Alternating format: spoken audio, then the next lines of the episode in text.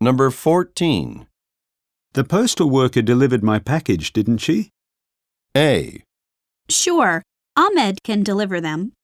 B. Yes, at around 10 a.m. C. Put this stamp on the envelope.